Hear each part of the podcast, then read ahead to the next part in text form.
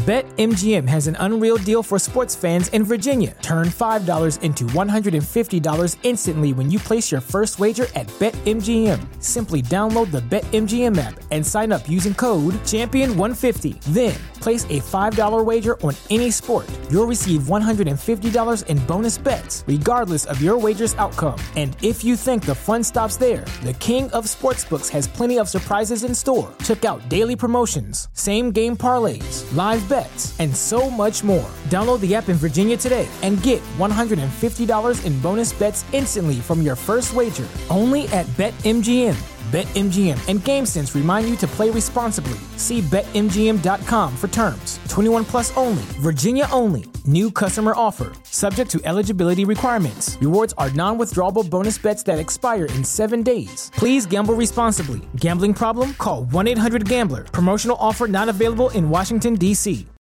O Primo Basílio, de Essa de Queiroz. Capítulo 7 Por esse tempo, uma manhã que Luísa ia para o paraíso, viu de repente sair de um portal, um pouco adiante do Largo de Santa Bárbara, a figura azafamada de Ernestinho. Por aqui, prima Luísa! exclamou ele logo muito surpreendido. Por estes bairros? Que faz por aqui? Grande milagre! Vinha vermelho, trazia as bandas do casaco de alpaca todas deitadas para trás e agitava com excitação um rolo grosso de papéis. Luísa ficou um pouco embaraçada. Disse que viera fazer uma visita a uma amiga. Oh, ele não conhecia. Tinha chegado do Porto. Ah, bem, bem. E que é feito? Como tem passado? Quando vem o Jorge? Desculpou-se logo de a não ter ido ver, mas é que não tinha uma migalha livre.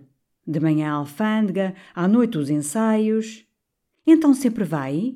perguntou Luísa. Vai. E entusiasmado, e como vai? Um primor! Mas que trabalhão, que trabalhão! Agora vinha ele de casa do autor Pinto, que fazia o papel de amante de Conde de Monte Redondo. Tinham ouvido dizer as palavras finais do terceiro ato. Maldição, a sorte funesta esmaga-me. Pois bem, arcarei braço a braço com a sorte. À luta! Era uma maravilha. Vinha também de lhe dar parte que alterara o monólogo do segundo ato. O empresário achava longo. Então continua a implicar o empresário? Ernestinho fez uma visagem de hesitação. Implica um bocado. E com o rosto radioso. Mas está delirante. Estão todos delirantes. Ontem me dizia ele, Lesminha, é o nome que me dão por pândega. Tem graça, não é verdade? Dizia-me ele, Lesminha, na primeira representação cai aí Lisboa em peso. Você enterra-os a todos. É bom homem. E agora vou-me à casa do Bastos, folhetinista da verdade. Não conhece? Luísa não se lembrava bem. O Bastos, o da verdade, insistia ele. E vendo que Luísa parecia alheia ao nome, ao indivíduo, ora, não conhece outra coisa. Ia descrever-lhe as feições, citar-lhe as obras, mas Luísa, impaciente para findar, Ah, sim, lembro-me agora. Perfeitamente, bem sei. Pois é verdade, vou à casa dele. Tomou um tom compenetrado.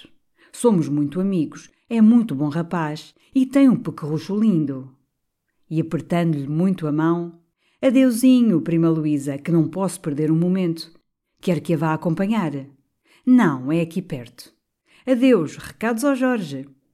Ia afastar-se, atarefado, mas voltando-se rapidamente, correu atrás dela. Ah, esqueci-me dizer-lhe, sabe que lhe perdoei? Luísa abriu muito os olhos. A condessa, a heroína! exclamou Ernestinho. Ah! Sim, o marido perdoa-lhe, obtém uma embaixada e vão viver no estrangeiro. É mais natural. De certo, disse vagamente Luísa e a peça acaba dizendo o amante, o conde de Monte Redondo, e eu irei para a solidão morrer desta paixão funesta. É de muito efeito. Esteve um momento a olhá-la e bruscamente Adeus, prima Luísa, recadinhos ao Jorge. E abalou. Luísa entrou no paraíso muito contrariada. Contou o encontro a Basílio. Ernestinho era tão tolo. Podia mais tarde falar naquilo, citar a hora, perguntar-lhe quem era a amiga do Porto. E tirando o véu, o chapéu. Não, realmente é imprudente vir assim tantas vezes. Era melhor não vir tanto. Pode-se saber. Basílio encolheu os ombros, contrariado. Se queres, não venhas. Luísa olhou um momento e, curvando-se profundamente, Obrigada. Ia pôr o chapéu, mas ele veio prender-lhe as mãos, abraçou-a, murmurando: Pois tu falas em não vir. E eu então? Eu que estou em Lisboa por tua causa. Não, realmente dizes às vezes coisas, tens certos modos. Basílio abafou-lhe as palavras com beijos. Tá, tá, tá, nada de questões. Perdoa, estás tão linda. Luísa, ao voltar para casa, veio a refletir naquela cena. Não, pensava, já não era a primeira vez que ele mostrava um desprendimento muito seco por ela, pela sua reputação, pela sua saúde. Queria ali todos os dias egoisticamente. Que as más línguas falassem, que as soalheiras a matassem, que lhe importava. E para quê? Porque, enfim, saltava aos olhos, ele amava a menos. As suas palavras, os seus beijos arrefeciam cada dia mais e mais. Já não tinha aqueles arrebatamentos do desejo em que a envolvia toda numa carícia palpitante, nem aquela abundância de sensação que o fazia cair de joelhos com as mãos trêmulas como as de um velho. Já se não arremessava para ela, mal ela aparecia à porta, como sobre uma presa estremecida. Já não havia aquelas conversas pueris, cheias de risos, divagadas e tontas, em que se abandonavam, se esqueciam, depois da hora ardente e física, quando ela ficava numa lassitude doce, com o sangue fresco, a cabeça deitada sobre os braços nus. Agora, trocado o último beijo, acendia o charuto como num restaurante ao fim do jantar. E ia logo a um espelho pequeno que havia sobre o lavatório dar uma penteadela ao cabelo com um pentezinho de algibeira o que ela odiava o pentezinho. Às vezes até olhava o relógio. E enquanto ela se arranjava não vinha, como nos primeiros tempos, ajudá-la a pôr o colarinho, picar-se nos seus alfinetes, a rir em volta dela, despedir-se com beijos apressados da nudez dos seus ombros antes que o vestido se apertasse. E a rufar nos vidros, ou sentado, com um ar macambúzio, bamboleava a perna. E depois positivamente não a respeitava, não a considerava. Tratava-a por cima do ombro como uma burguesinha pouco educada e estreita que apenas conhece o seu bairro. E um modo de passear, fumando, com a cabeça alta, falando no espírito de Madame de Tal, nas toaletes da Condessa de Tal. Como se ela fosse estúpida e os seus vestidos fossem trapos. Ah, era secante. E parecia, Deus me perdoe, parecia que lhe fazia uma honra, uma grande honra em a possuir. Imediatamente lembrava-lhe Jorge, Jorge que a amava com tanto respeito. Jorge, para quem ela era de certo a mais linda, a mais elegante, a mais inteligente, a mais cativante. E já pensava um pouco que sacrificara a sua tranquilidade tão feliz a um amor bem incerto. Enfim, um dia que o viu mais distraído, mais frio, explicou-se abertamente com ele. Direita, sentada no canapé de palhinha, falou com bom senso, devagar, com ar digno e preparado. Que percebia bem que ele se aborrecia, que o seu grande amor tinha passado, que era portanto humilhante para ela verem-se nessas condições e que julgava mais digno acabarem. Basílio olhava, surpreendido da sua solenidade. Sentia um estudo, uma afetação naquelas frases. Disse muito tranquilamente, sorrindo: Trazias isso decorado. Luís ergueu-se bruscamente, encarou-o, teve um movimento desdenhoso dos lábios. Tu estás doda, Luísa? Estou farta. Faço todos os sacrifícios por ti. Venho aqui todos os dias. Comprometo-me. E para quê? Para te ver muito indiferente, muito secado. Mas, meu amor. Ela teve um sorriso de escárnio. Meu amor. Oh, são ridículos esses fingimentos. Basílio impacientou-se. Já isso cá me faltava, essa cena, exclamou impetuosamente. E cruzando os braços diante dela: Mas que queres tu? Queres que te ame como no teatro ou em São Carlos? Todas sois assim. Quando um pobre diabo ama naturalmente, como todo o mundo, com o seu coração, mas não tem gestos de tenor, aqui del rei que é frio, que se aborrece, é ingrato. Mas que queres tu?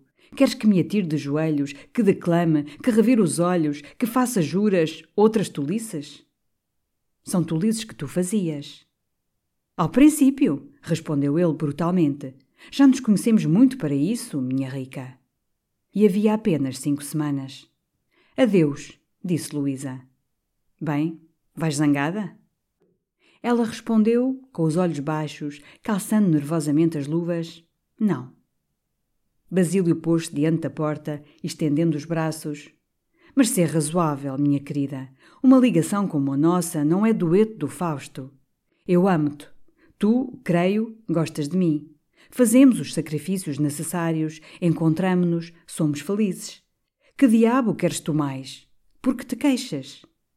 Ela respondeu com um sorriso irónico e triste: Não me queixo, tens razão. Mas não vais zangada, então? Não. Palavrinha? Sim. Basílio tomou-lhe as mãos. Dê então um beijinho em Bibi. Luísa beijou de leve na face. Na boquinha, na boquinha! E ameaçando-a com o dedo, fitando-a muito, ah, gêniozinho, tens bem o sangue do Sr. António de Brito, nosso extremoso tio, que arrepelava as criadas pelos cabelos. E sacudindo-lhe o queixo, e vens amanhã? Luís hesitou um momento. Venho. Entrou em casa exasperada, humilhada. Eram seis horas. Juliana veio logo dizer-lhe, muito casilada, que a Joana tinha saído às quatro horas, não tinha voltado, o jantar estava por acabar Onde foi? Juliana encolheu os ombros com um sorrisinho. Luísa percebeu. Tinha ido a algum amante, a algum amor.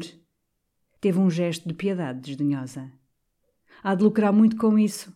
Boa tola, disse. Juliana olhou espantada. Está bêbada, pensou. Bem, que se há de fazer? exclamou Luísa. Esperarei. E passeando pelo quarto, excitada, revolvendo o seu despeito, que egoísta, que grosseiro, que infame. E é por um homem assim que uma mulher se perde. É estúpido. Como ele suplicava, se fazia pequenino, humilde ao princípio. O que são os amores dos homens? Como têm a fadiga fácil? E imediatamente lhe veio a ideia de Jorge. Esse não. Vivia com ela havia três anos. E o seu amor era sempre o mesmo, vivo, meigo, dedicado. Mas o outro, que indigno, já a conhecia muito. Ah! Estava bem certa agora nunca a amar a ele. Quisera por vaidade, por capricho, por distração, para ter uma mulher em Lisboa. É o que era. Mas amor? Qual? E ela mesmo, por fim? Amava-o ela? Concentrou-se, interrogou-se. Imaginou casos, circunstâncias. Se ele a quisesse levar para longe, para a França, iria? Não. Se por acaso, por uma desgraça enviuvasse, antevia alguma felicidade casando com ele? Não. Mas então. E como uma pessoa que destapa um frasco muito guardado e se admira vendo o perfume evaporado, ficou toda pasmada de encontrar o seu coração vazio. O que a levara então para ele? Nem ela sabia. Não ter nada que fazer, a curiosidade romanesca e mórbida de ter um amante, mil vaidadezinhas inflamadas, um certo desejo físico. E sentira, porventura, essa felicidade que dão os amores ilegítimos, de que tanto se fala nos romances e nas óperas, que faz esquecer tudo na vida, afrontar a morte, quase fazê-la amar? Nunca. Todo o prazer que sentira ao princípio, que lhe parecera ser o amor, vinha da novidade, do saborzinho delicioso de comer a maçã proibida, das condições de mistério do paraíso, de outras circunstâncias, talvez, que nem queria confessar a si mesma que a faziam corar por dentro. Mas que sentia de extraordinário agora? Bom Deus, começava a estar menos comovida ao pé do seu amante do que ao pé do seu marido. Um beijo de Jorge perturbava-a mais e viviam juntos havia três anos. Nunca se secara ao pé de Jorge, nunca. E secava-se positivamente ao pé de Basílio. Basílio, no fim, o que se tornara para ela. Era como um marido pouco amado que ia amar fora de casa. Mas então valia a pena? Onde estava o defeito? No amor mesmo, talvez. Porque, enfim, ela e Basílio estavam nas condições melhores para obterem uma felicidade excepcional. Eram novos, cercava-os o mistério, excitava-os a dificuldade. Porque era então que quase bocejavam. É que o amor é essencialmente perecível e na hora em que nasce começa a morrer. Só os começos são bons. Há então um delírio, um entusiasmo, um bocadinho do céu. Mas depois. Seria, pois, necessário estar sempre a começar para poder sempre sentir? Era o que fazia Leopoldina. E aparecia-lhe então nitidamente a explicação daquela existência de Leopoldina, inconstante, tomando um amante, conservando-o uma semana, abandonando-o como um limão espremido e renovando assim constantemente a flor da sensação. E, pela lógica tortuosa dos amores ilegítimos, o seu primeiro amante fazia-a vagamente pensar no segundo. Logo no dia seguinte pôs a dizer consigo que era bem longe o paraíso. Que maçada, por aquele calor, vestir-se, sair. Mandou saber de Dona Felicidade por Juliana e ficou em casa, de roupão branco, preguiçosa, saboreando a sua preguiça. Nessa tarde recebeu uma carta de Jorge que ainda se demorava, mas que a sua viuvez começava a pesar-lhe, quando se veria enfim na sua casinha, na sua alcovinha. Ficou muito comovida. Um sentimento de vergonha, de remorso, uma compaixão terna por Jorge, tão bom, coitado, um indefinido desejo de o ver e de o beijar, a recordação de felicidades passadas perturbaram-na até às profundidades do seu ser. Foi logo responder-lhe, jurando-lhe que também já estava farta de estar só, que viesse, que era estúpida semelhante separação. E era sincera naquele momento. Tinha fechado o envelope quando Juliana lhe veio trazer uma carta do hotel.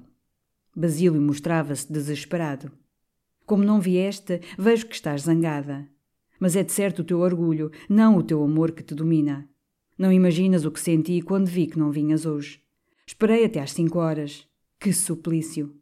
Fui talvez seco, mas tu também estavas implicativa. Devemos perdoar-nos ambos, ajoelharmos um diante do outro e esquecer todo o despeito no mesmo humor. Vem amanhã. Adoro-te tanto. Que outra prova queres que esta que te dou de abandonar os meus interesses, as minhas relações, os meus gostos e enterrar-me aqui em Lisboa, etc. Ficou muito nervosa, sem saber o que havia de fazer, o que havia de querer. Aquilo era verdade. Porque estava ele em Lisboa. Por ela. Mas se reconhecia agora que o não amava, ou tão pouco. E depois era vil trair assim Jorge, tão bom, tão amoroso, vivendo todo para ela. Mas se Basílio realmente estivesse tão apaixonado. As suas ideias redemoinhavam como folhas de outono, violentadas por ventos contraditórios. Desejava estar tranquila, que a não perseguissem para que voltara aquele homem, Jesus, que havia de fazer? Tinha os seus pensamentos, os seus sentimentos numa dolorosa atrapalhada. E na manhã seguinte estava na mesma hesitação. Iria, não iria? O calor fora, a poeirada da rua faziam-lhe apetecer mais a casa. Mas que desapontamento o do pobre rapaz também. Atirou ao ar uma moeda de cinco tostões. Era cunho, devia ir. Vestiu-se, sem vontade, secada, tendo todavia um certo desejo dos refinamentos de prazer que dão as expansões da reconciliação. Mas que surpresa! Esperava encontrá-lo humilde e de joelhos, achou-o com a testa franzida e muito áspero. Luísa, parece incrível porque não vieste ontem. Na véspera, Basílio, quando viu que ela faltava, teve um grande despeito e um medo maior. A sua concupiscência receou perder aquele lindo corpo de rapariga e o seu orgulho escandalizou-se de ver libertar-se aquela escravazinha dócil. Resolveu, portanto, a todo o custo, chamá-lo ao rego. Escreveu-lhe. E, mostrando submisso para atrair, decidiu ser severo para a castigar. E acrescentou: É uma criancice ridícula. Por que não vieste? Aquele modo enraiveceu-a. Porque não quis. Mas emendou logo: não pude. Ah, é essa a maneira por que respondes à minha carta, Luísa? E tu, é esse o modo com que me recebes? Olharam-se um momento, detestando-se. Bem, queres uma questão? És como as outras. Que outras? E toda escandalizada? Ah, é demais. Adeus. Ia a sair. Vais-te, Luísa? Vou. É melhor acabarmos por uma vez. Ele segurou o fecho da porta rapidamente. Falas sério, Luísa? De certo, estou farta. Bem, adeus. Abriu a porta para a deixar passar, curvou-se silenciosamente. Ela deu um passo e Basílio, com a voz um pouco trêmula: Então é para sempre? Nunca mais? Luísa parou, branca. Aquela triste palavra, nunca mais, deu-lhe uma saudade, uma comoção. Rompeu a chorar. As lágrimas tornavam-na sempre mais linda. Parecia tão dolorida, tão frágil, tão desamparada. Basílio caiu-lhe aos pés. Tinha também os olhos úmidos. Se tu me deixares, morro. Os seus lábios uniram-se num beijo profundo, longo, penetrante. A excitação dos nervos deu-lhes momentaneamente a sinceridade da paixão. E foi uma manhã deliciosa. Ela prendia-o nos braços nus, pálida como cera, balbuciava: Não me deixes nunca, não? Juro, nunca, meu amor. Mas fazia-se tarde, era necessário ir-se. E a mesma ideia de certo acudiu-lhes, porque se olharam avidamente e Basílio murmurou: Se pudesses aqui passar a noite. Ela disse aterrada, quase suplicante: Oh, não me tentes, não me tentes. Basílio suspirou, disse: Não, é uma tolice. Vai. Luísa começou a arranjar-se à pressa. E de repente, parando, com um sorriso: Sabes tu uma coisa? O quê, meu amor? Estou a cair com fome. Não almocei nada. Estou a cair. Ele ficou desolado. Coitadinha, minha pobre filha. Se eu soubesse. Que horas são, filho? Basílio viu o relógio, disse quase envergonhado: Sete. Ai, santo Deus! Punha o chapéu, o véu, atrapalhadamente. Que tarde! Jesus, que tarde! E amanhã, quando? À uma. Com certeza? Com certeza. Ao outro dia foi muito pontual.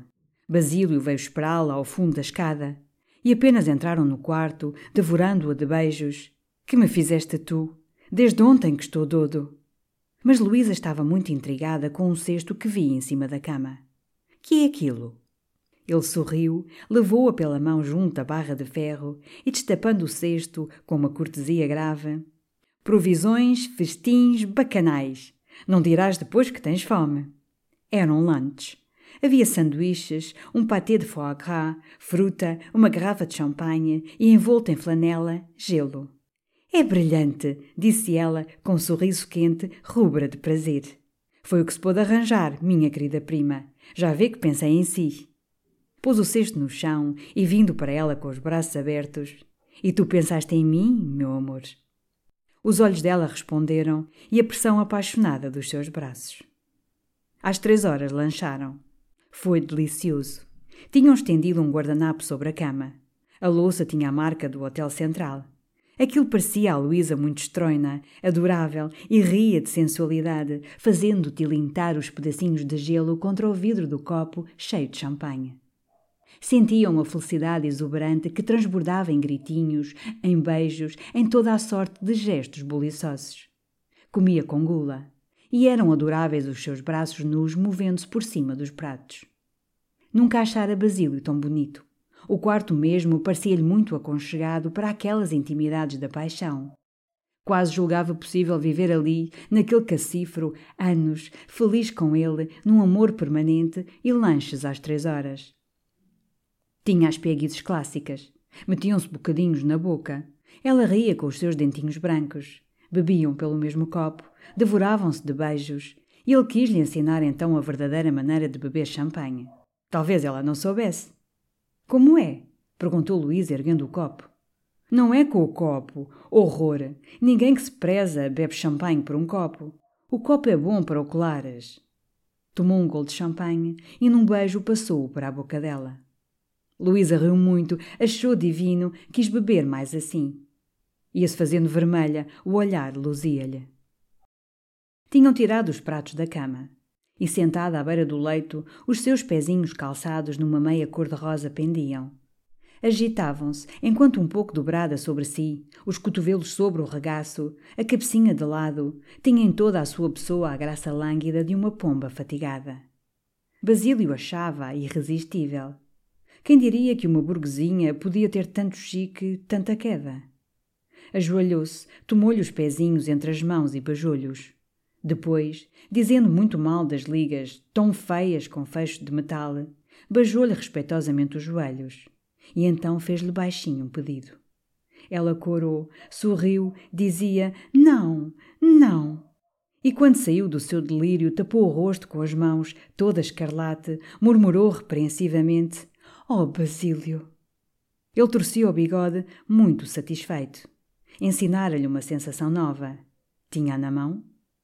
Só às seis horas se desprendeu dos seus braços. Luísa fez-lhe jurar que havia de pensar nela toda a noite. Não queria que ele saísse. Tinha ciúmes do Grêmio, do ar, de tudo. E já no patamar voltava, beijava-o, louca, repetia: E amanhã mais cedo, sim, para estarmos todo o dia. Não vais ver a Dona Felicidade? Que me importa a Dona Felicidade? Não me importa ninguém. Quero-te a ti, só a ti. Ao meio-dia? Ao meio-dia. Quanto lhe pesou à noite a solidão do seu quarto. Tinha uma impaciência que a impelia de prolongar a excitação da tarde, agitar-se. Ainda quis ler, mas bem depressa arremessou o livro. As duas velas acesas sobre o tocador pareciam-lhe lúgubres. Foi ver a noite, estava tépida e serena. Chamou Juliana. Vá pôr um chale, vamos à casa da senhora Dona Leopoldina. Quando chegaram, foi a Justina que veio abrir, depois de uma grande demora, esguedelhada, em chambre branco. Pareceu muito espantada.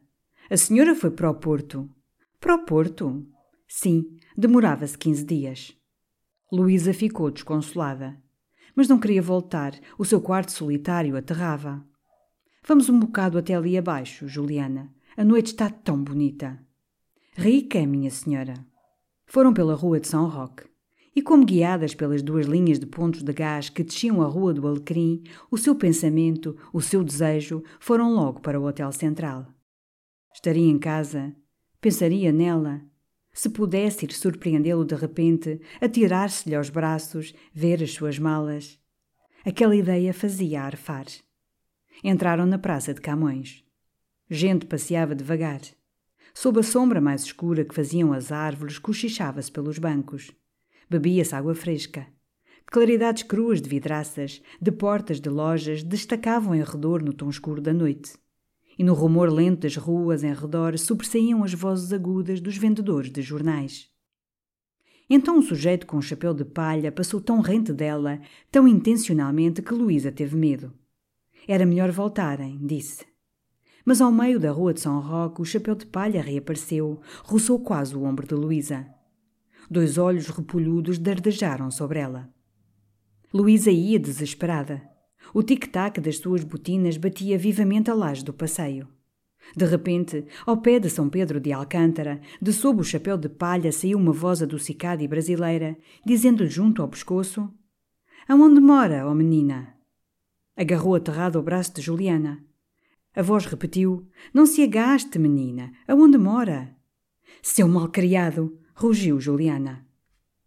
O chapéu de palha imediatamente desapareceu entre as árvores. Chegaram a casa a arquejar. Luísa tinha vontade de chorar. Deixou-se cair na causeuse, esfalfada, infeliz. Que imprudência pôr-se a passear pelas ruas de noite com uma criada. Estava doda, desconhecia-se. Que dia aquele! E recordava-o desde pela manhã o lunch, o champanhe bebido pelos beijos de Basílio, os seus delírios libertinos. Que vergonha! E ir à casa de Leopoldina, de noite, e ser tomada na rua por uma mulher do bairro alto. De repente lembrou-lhe Jorge no Alentejo trabalhando por ela, pensando nela. Escondeu o rosto entre as mãos, detestou-se, os seus olhos umedeceram-se. Mas na manhã seguinte acordou muito alegre. Sentia, sim, uma vaga vergonha de todas as suas tolices da véspera e como a sensação indefinida palpita o pressentimento de que não devia ir ao paraíso. O seu desejo, porém, que a impelia para lá vivamente, forneceu-lhe logo razões. Era desapontar Basílio, a não ir hoje não devia voltar, e então romper. Além disso, a manhã muito linda atraía para a rua. Chovera de noite, o calor cedera. Havia nos tons da luz e do azul uma frescura lavada e doce. E às onze e meia descia o moinho de vento, quando viu a figura digna do conselheiro Acácio que subia da Rua da Rosa, devagar, com o guarda-sol fechado, a cabeça alta. Apenas a avistou, apressou-se, curvou-se profundamente. Que encontro verdadeiramente feliz! Como está, conselheiro? Ditosos olhos que o veem. E Vossa Excelência, minha senhora, vejo-a com excelente aspecto. Passou-lhe à esquerda com um movimento solene, pôs-se a caminhar ao lado dela. Permite-me de certo que a acompanhe na sua excursão. De certo, com o maior prazer. Mas que tem feito? Tenho muito que lhe ralhar. Estive em Sintra, minha querida senhora. E parando, não sabia. O Diário de Notícias especificou. Mas depois de vir de Sintra. Ele acudiu. Ah, tenho estado ocupadíssimo, ocupadíssimo, inteiramente absorvido na compilação de certos documentos que me eram indispensáveis para o meu livro. E depois de uma pausa, cujo nome não ignora, creio. Luísa não se recordava inteiramente. O conselheiro então expôs o título, os fins, alguns nomes de capítulos, a utilidade da obra. Era descrição pitoresca das principais cidades de Portugal e seus mais famosos estabelecimentos. É um guia, mas um guia científico. Ilustrarei com um exemplo. Vossa Excelência quer ir a Bragança. Sem o meu livro é muito natural, direi, é certo, que volta sem ter gozado das curiosidades locais. Com o meu livro percorre os edifícios mais notáveis, recolhe um fundo muito sólido de instrução e tem ao mesmo tempo o prazer. Luísa mal o escutava, sorrindo vagamente sob o seu véu branco. Está hoje muito agradável, disse ela. Agradabilíssimo, um dia criador. Que bom fresco aqui, tinham entrado em São Pedro de Alcântara. Um ar doce circulava entre as árvores mais verdes. O chão compacto, sem pó, tinha ainda uma ligeira umidade.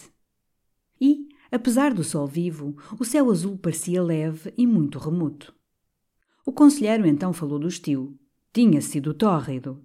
Na sua sala de jantar tinha havido 48 graus à sombra. 48 graus e com bonomia, querendo logo desculpar a sala daquela exageração canicular. Mas é que está exposta ao sul. Façamos essa justiça. Está muito exposta ao sul. Hoje, porém, está verdadeiramente restaurador. Convidou-a mesmo a dar uma volta embaixo no jardim. Luísa hesitava.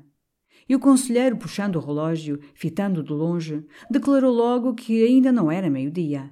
Estava certo pelo arsenal, era um relógio inglês muito preferíveis aos suíços, acrescentou com ar profundo. Cobardemente, por inércia, enervada pela voz pomposa do conselheiro, Luísa foi descendo, contrariada, as escadinhas para o jardim. De resto, pensava, tinha tempo, tomaria um trem. Foram encostar-se às grades. Através dos varões viam, descendo num declive, telhados escuros, intervalos de pátios, cantos de muro com uma ou outra magra verdura de quintal ressequido. Depois, no fundo do vale, o passeio estendia a sua massa de folhagem prolongada e oblonga, onde a espaços branquejavam pedaços da rua areada. Do lado de lá erguiam-se logo as fachadas inexpressivas da rua oriental, recebendo uma luz forte que fazia faiscar as vidraças. Por trás iam-se elevando no mesmo plano terrenos de um verde crestado fechados por fortes muros sombrios, a cantaria da encarnação de um amarelo triste, outras construções separadas até ao alto da graça, coberta de edifícios eclesiásticos com renques de janelinhas conventuais e torres de igrejas, muito brancas sobre o azul. E a penha de França, mais para além, punha em relevo o vivo do muro caiado, de onde sobressaía uma tira verde-negra de arvoredo. À direita, sobre o monte pelado, o castelo assentava, atarracado, ignobilmente sujo. E a linha muito quebrada de telhados, de esquinas de casas da moraria de Alfama, descia com ângulos bruscos até às duas pesadas torres da Sé, de um aspecto abacial e secular. Depois vinha um pedaço do rio, batido da luz. Duas velas brancas passavam devagar.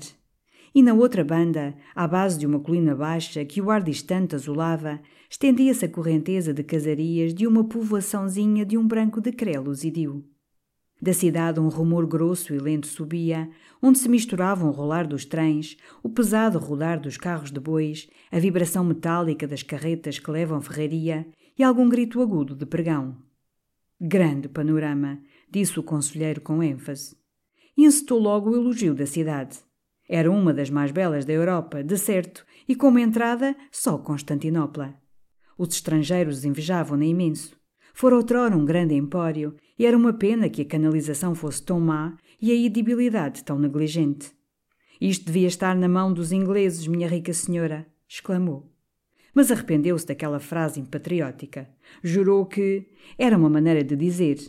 Queria a independência do seu país. Morreria por ela, se fosse necessário. Nem ingleses, nem castelhanos. Só nós, minha senhora.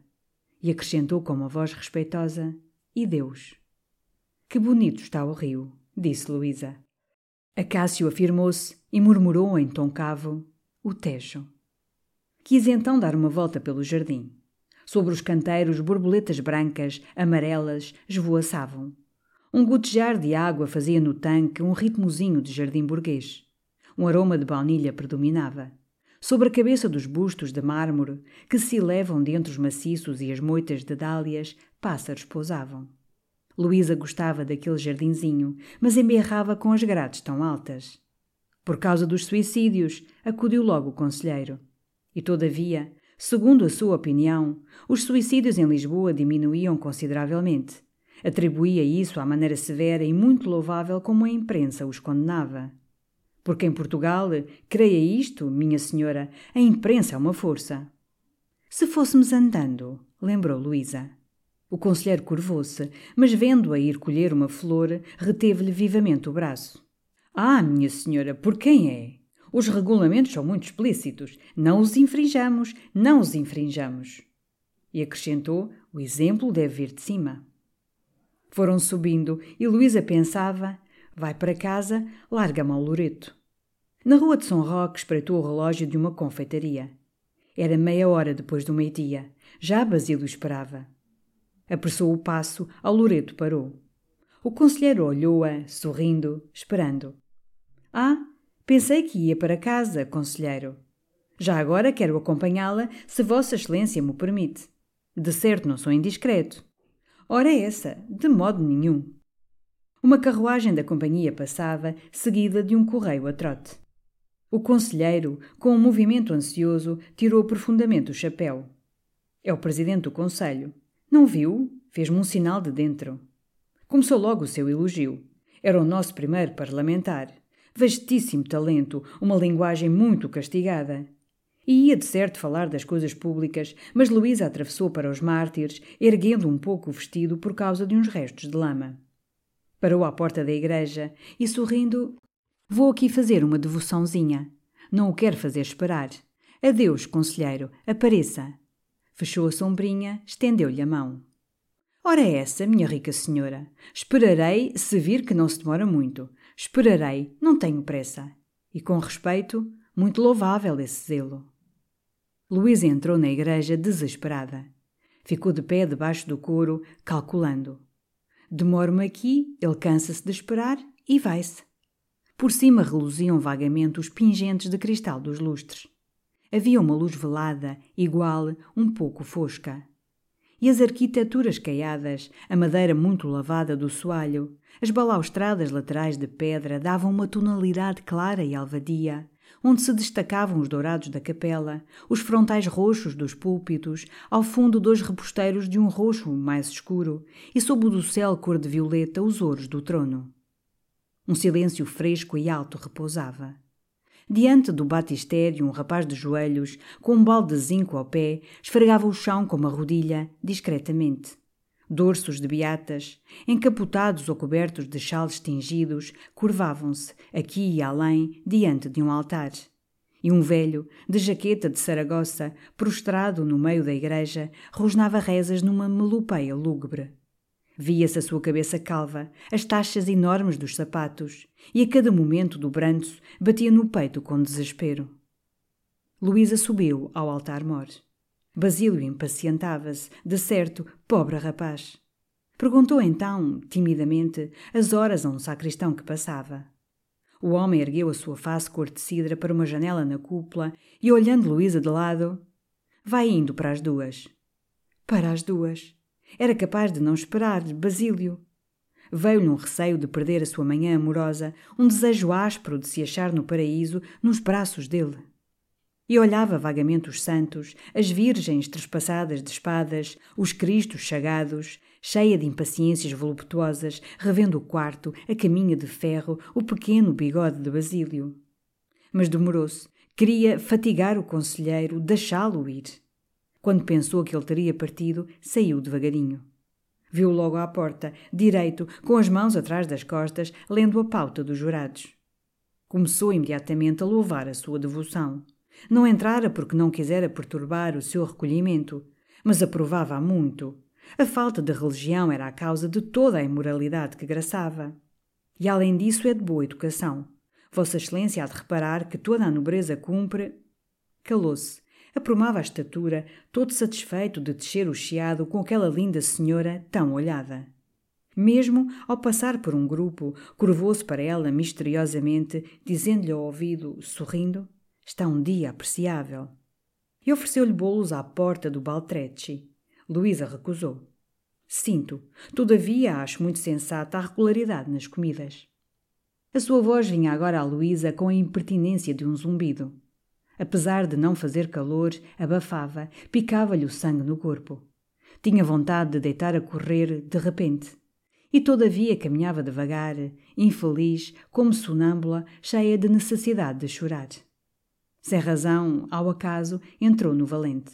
Era hora e meia. Depois de hesitar, pediu gravatas de fular a um caixeiro louro e jovial. Brancas, de cor, de riscas, com pintinhas, Sim, verei, sortidas. Não lhe agradavam. Desdobrava-as, sacudia-as, punha-as de lado. E olhava em roda, vagamente, pálida. O caixeiro perguntou-lhe se estava incomodada. Ofereceu-lhe água, qualquer coisa. Não era nada. O ar é que lhe fazia bem. Voltaria. Saiu. O conselheiro, muito solícito, prontificou-se a acompanhá-la a uma boa farmácia, tomar água de flor de laranja. Desciam então a Rua Nova do Carmo e o conselheiro ia afirmando que o caixeiro fora muito polido. Não se admirava, porque no comércio havia filhos de boas famílias. Citou exemplos. Mas vendo-a calada, ainda sofre? Não, estou bem. Temos dado um delicioso passeio. Foram ao comprido Rocio até ao fim. Voltaram, atravessaram-no em diagonal. E pelo lado do arco da bandeira aproximaram-se da Rua do Ouro. Luísa olhava em redor, aflita, procurava uma ideia, ocasião, um acontecimento. E o conselheiro, grave a seu lado, dissertava. A vista do teatro de Dona Maria levara-o para as questões da arte dramática. Tinha achado que a peça do Ernestinho era talvez demasiado forte. De resto, só gostava de comédias. Não que se não entusiasmasse com as belezas de um Frei Luís de Souza, mas a sua saúde não lhe permitia as agitações fortes. Assim, por exemplo. Mas Luísa tivera uma ideia e imediatamente. Ah, esquecia-me. Tenho de ir ao Vitri. Vou fazer chumbar um dente. O conselheiro, interrompido, fitou-a. E Luísa, estendendo-lhe a mão, com voz rápida: Adeus, apareça, hã? E precipitou-se para o portal do Vitri. Subiu até ao primeiro andar, correndo, com os vestidos apanhados. Parou arquejando, esperou. Desceu devagar, espreitou à porta. A figura do conselheiro afastava-se direita, digna, para os lados das secretarias. Chamou um trem. A quanto puder! exclamou. A carruagem entrou quase a galope na ruazinha do paraíso. Figuras pasmadas apareceram à janela. Subiu, palpitante. A porta estava fechada, e logo a cancela do lado abriu-se e a voz doce da patroa segredou: Já saiu. Há de haver meia hora. Desceu deu a sua morada ao cocheiro e, atirando-se para o fundo do cupê, rompeu num choro histérico. Correu os estores para se esconder. Arrancou o véu, rasgou uma luva, sentindo em si violências inesperadas. Então veio-lhe um desejo frenético de ver Basílio. Bateu nos vidros, desesperadamente, gritou ao Hotel Central. Porque estava num daqueles momentos em que os temperamentos sensíveis têm impulsos indomáveis. Há uma delícia colérica em espedaçar os deveres e as conveniências, e a alma procura sofregamento o mal com estremecimentos de sensualidade. A parelha estacou, resvalando à porta do hotel. O Sr. Basílio de Brito não estava. O Sr. Visconde Reinaldo, sim. Bem, para casa, para onde eu disse. O cocheiro bateu. E Luísa, sacudida por uma irritabilidade febril, insultava o conselheiro, o estafermo, o imbecil, maldizia a vida que lhes fizera conhecer, a ele e a todos os amigos da casa. Vinha-lhe uma vontade acre de mandar o casamento ao diabo, de fazer o que lhe viesse à cabeça. À porta não tinha troco para o cocheiro. Espere, disse, subindo furiosa. Eu lhe mandarei pagar. Que bicha! pensou o cocheiro. Foi Joana que veio abrir e quase recuou, vendo-a tão vermelha, tão excitada. Luísa foi direito ao quarto. O cuco cantava três horas. Estava tudo desarrumado. Vasos de plantas no chão, o tocador coberto com lençol velho, roupa suja pelas cadeiras. E Juliana, com um lenço amarrado à cabeça, varria tranquilamente, cantarolando. Então você ainda não arrumou o quarto? gritou Luísa. Juliana estremeceu àquela cólera inesperada. Estava agora, minha senhora. Que estava agora, vejo eu, rompeu Luísa. São três horas da tarde e ainda o quarto neste estado. Tinha tirado o chapéu, a sombrinha. Como a senhora costuma vir sempre mais tarde, disse Juliana e os seus beiços faziam-se brancos. Que lhe importa a que horas eu venho? Que tem você com isso? A sua obrigação é arrumar logo que eu me levante. E não querendo, rua, fazem-se-lhe as contas. Juliana fez-se escarlate e, cravando em Luísa os olhos injetados, Olhe, sabe que mais? Não estou para aturar. E arremessou violentamente a vassoura. Saia! berrou Luísa. Saia imediatamente, nem mais um momento em casa. Juliana pôs-se diante dela e, com palmadas convulsivas no peito, a voz rouca: Hei de sair se eu quiser, se eu quiser. Joana! bradou Luísa. Queria chamar a cozinheira, um homem, um polícia, alguém. Mas Juliana, descomposta, com o punho no ar, toda a tremer, a senhora não me faça sair de mim. A senhora não me faça perder a cabeça. E com a voz estrangulada através dos dentes cerrados, olhe que nem todos os papéis foram para o lixo. Luísa recuou, gritou: Que diz você? Que as cartas que a senhora escreve aos seus amantes tenho-as eu aqui. E bateu na algibeira ferozmente. Luísa fitou-a um momento com os olhos desvairados e caiu no chão, junto à causeuse, desmaiada. BetMGM has an unreal deal for sports fans in Virginia. Turn $5 into $150 instantly when you place your first wager at BetMGM. Simply download the BetMGM app and sign up using code Champion150. Then place a $5 wager on any sport. You'll receive $150 in bonus bets, regardless of your wager's outcome. And if you think the fun stops there, the King of Sportsbooks has plenty of surprises in store. Check out daily promotions, same game parlays, bets, and so much more. Download the app in Virginia today and get $150 in bonus bets instantly from your first wager only at BetMGM. BetMGM and GameSense remind you to play responsibly. See BetMGM.com for terms. 21 plus only, Virginia only. New customer offer. Subject to eligibility requirements. Rewards are non withdrawable bonus bets that expire in seven days. Please gamble responsibly. Gambling problem? Call 1 800 Gambler. Promotional offer not available in Washington, D.C.